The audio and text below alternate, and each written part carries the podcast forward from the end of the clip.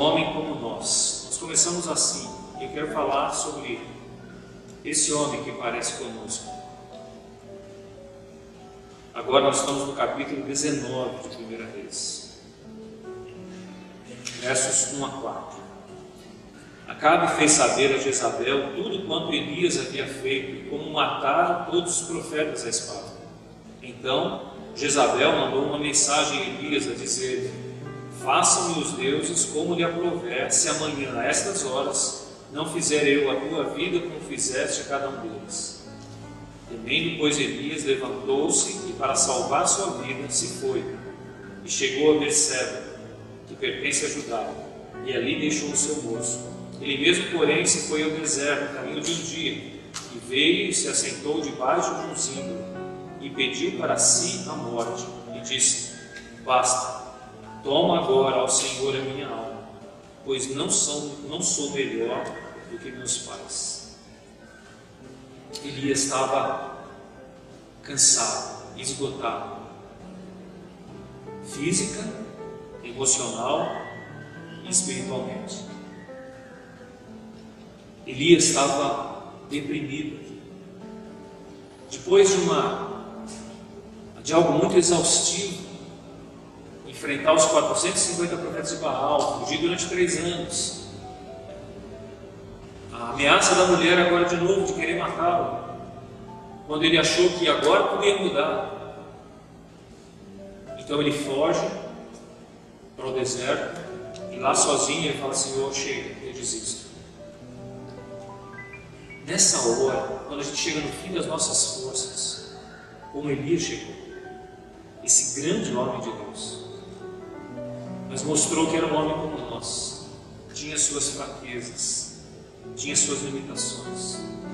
Nessa hora, Deus cuidou dele. Eu falei de três aspectos que ele estava enfraquecido, cansado, esgotado: físico, Interessante, continuando a leitura aqui, versículos 5 e 6 diz: Deitou-se e dormiu debaixo do zinco. Eis que um anjo tocou e lhe disse: Levanta-te e come.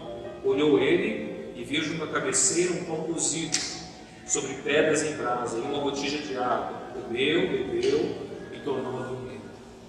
Primeiro, Deus cuidou dele fisicamente, ele descansou, dormiu e ele se alimentou bem. Em segundo lugar, Deus cuidou dele emocionalmente.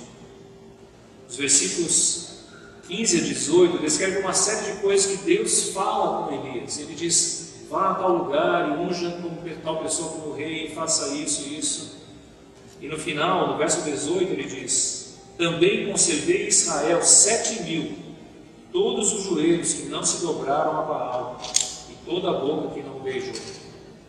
Elias não estava só. Deus queria deixar isso muito claro a ele. Há outros sete mil que continuam fielmente ao lado de Deus. E finalmente o cuidado espiritual de Deus para com ele. Deus o manda atrás de um homem para ungí-lo como futuro profeta, que ia dar sequência ao trabalho de Elias. Isso está no versículo 21. E eu estou falando de Eliseu. Voltou Eliseu de seguir Elias, tomou uma junta de bois, os imolou e tal e tal. E lá no final ele diz: Então se dispôs e seguiu a Elias e o servia.